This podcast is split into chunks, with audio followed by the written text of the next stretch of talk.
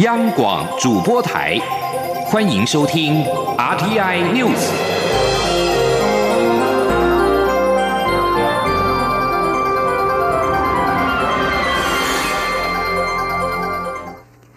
各位好，我是李自立，欢迎收听这一节央广主播台提供给您的 RTI News。持续两个多月的香港反送中抗议行动受到国际的关注。香港民政今天下午在维多利亚公园集会，反对警方滥权，要求港府回应五大诉求。民政召集人陈子杰在宣读大会宣言时，批评警方变成管制机器，但是强调不是针对警察，而是针对警察违法暴力。根据香港电台的报道，完成宣读宣言之后，启动流水式的集会，由议员带领首批参与的市民离开维园。沿着铜锣湾方向前进，现场突然下起大雨，在场的参与者都撑起了雨伞。根据路透社以及其他媒体的估计，今天的集会有数万人到数十万人参与。民政的对头代表李卓人表示，已抵达终点站，市民可以离开，也欢迎他们重返维园，继续的参与集会。李作人还表示，流水式的集会以和平方式进行，跟沿途没有警察有关。香港民政今天下午在维多利亚公园举行集会，稍早，香港政务司司长张建宗表示，真正爱护香港的人表达意见时，不会牺牲社会的安宁。焦点回到台湾。独派政党一边一国行动党今天下午举行成立大会，党章宗旨为促使台湾成为主权独立的现代化国家，并且申请加入联合国，成为会员国。成立宣言也强调将为台湾民主拼生死，找回证明制宪的初衷。至于未来在二零二零大选中的布局，一边一国行动党召集人杨奇文表示。他们将推出不分区立委名单，但是是否推出总统候选人，则还要再讨论。对此，已经获得民进党提名的竞选连任的蔡英文总统，今天表示，阻挡是人民的权利，也是自由。他身为总统，他的责任就是要团结所有支持中华民国、支持台湾的人，一起保卫国家。记者刘玉秋的报道。独派政党一边一国行动党十八号下午举行成立大会，外界关注已获得民进党提名竞选连任的蔡英文总统，未来要如何与独派阵营整合，将成为民进党的一大挑战。对于一边一国行动党将成立，蔡英文总统十八号到桃园庙宇参香受访时给予祝福，但他也强调会致力团结所有台派、中华民国派，让国家更好。台湾是一个民主自由。的社会啊，呃，都有呃，阻挡是是人民的呃权利，也是自由啊。那我们也祝福我呃这个一边一国成立党的大会顺利啊。但是作为总统，我的责任就是要呃团结所有的支持中华民国、支持台湾的人，我们一起来保卫这个国家，让国家可以更好的发展，让人民生活可以更好。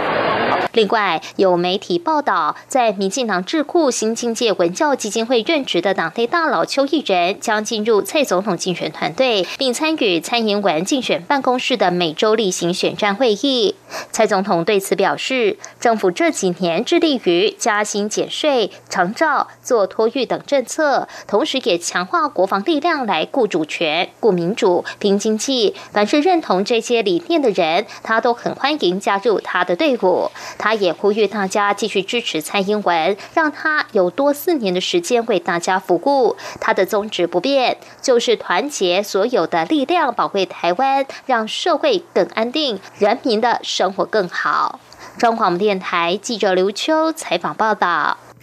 红海创办人郭台铭、台北市长柯文哲、国民党立委王金平，原来传出今天会在桃园的法会活动合体。不过，最终只有柯文哲一人出席。柯文哲指出，佛门清净之地不适合洽谈事情，会另外找时间与国王会面。记者谢嘉欣的报道。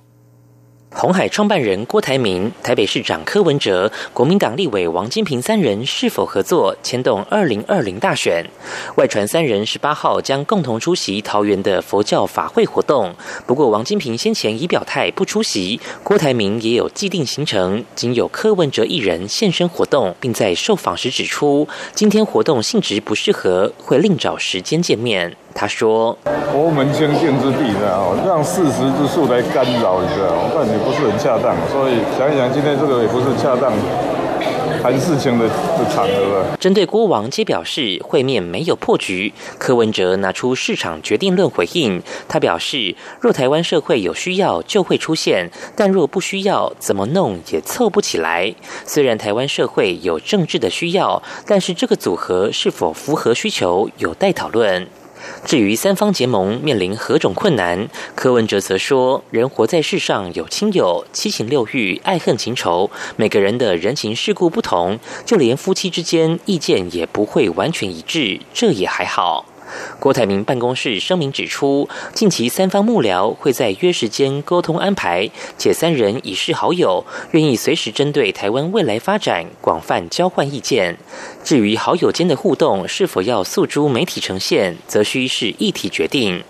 而对于王金平表态不会放弃与郭科合作，代表国民党角逐总统大位的高雄市长韩国瑜在新竹寺庙参拜时回应：王金平是立法院老前辈，他完全尊重。中央广播电台记者谢嘉欣采访报道。针对红海创办人郭台铭、前立法院长王金平跟台北市长柯文哲会面是否破局？郭台铭办公室今天表示，三方的会面并没有破局，近期内三方幕僚会再约时间沟通安排。美国在台协会 AIT 台北办事处处长厉英杰日前接受媒体专访时表示，欢迎高雄市长韩国瑜访美。韩国瑜今天拜访国民党新竹县党部时，接受媒体联访表示，美国在台协会已经正式表示欢迎。目前有些热心的好朋友正在居中安排协调，希望能够在九月、十月到美国访问。韩国瑜表示，访美会有三个目的：首先是和美国涉及亚洲的部门交换意见，讨论包括台湾问题、海峡两岸问题跟台美关系的问题；第二是广大华侨在不同城市见面；第三是新科技产品、重要企业经营等经验的交换。阿富汗首都喀布尔当局今天表示，十七号晚上大约十点四十分（台湾时间的今天凌晨的两点十分），当地一家饭店的婚宴会场遭到自杀炸弹客的攻击，至少造成最少六十三人死亡，一百八十多人受伤。这是好几个月以来喀布尔最致命的攻击事件。当局表示，这起攻击发生在喀布尔西区，也就是在阿富汗占少数的什叶派穆斯林社区。阿富汗内政部发言人拉希米表示，这起爆炸是由一名自杀炸弹客引爆。报道指出，这次遭到攻击的是一个什叶派穆斯林的婚礼。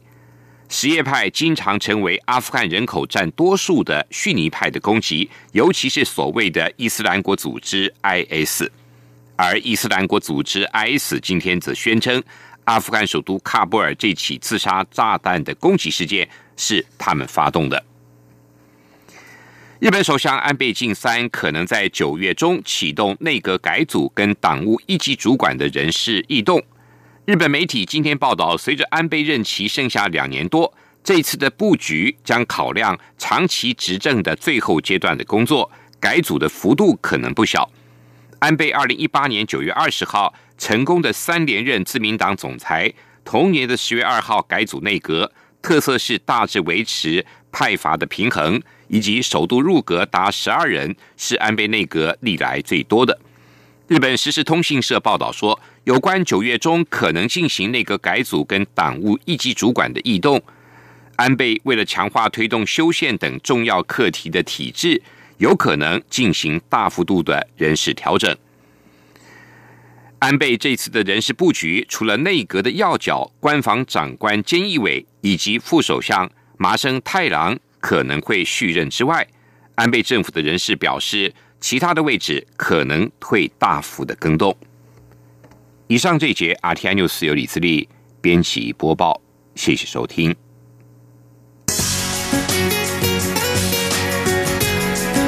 这里是中央广播电台台湾之音。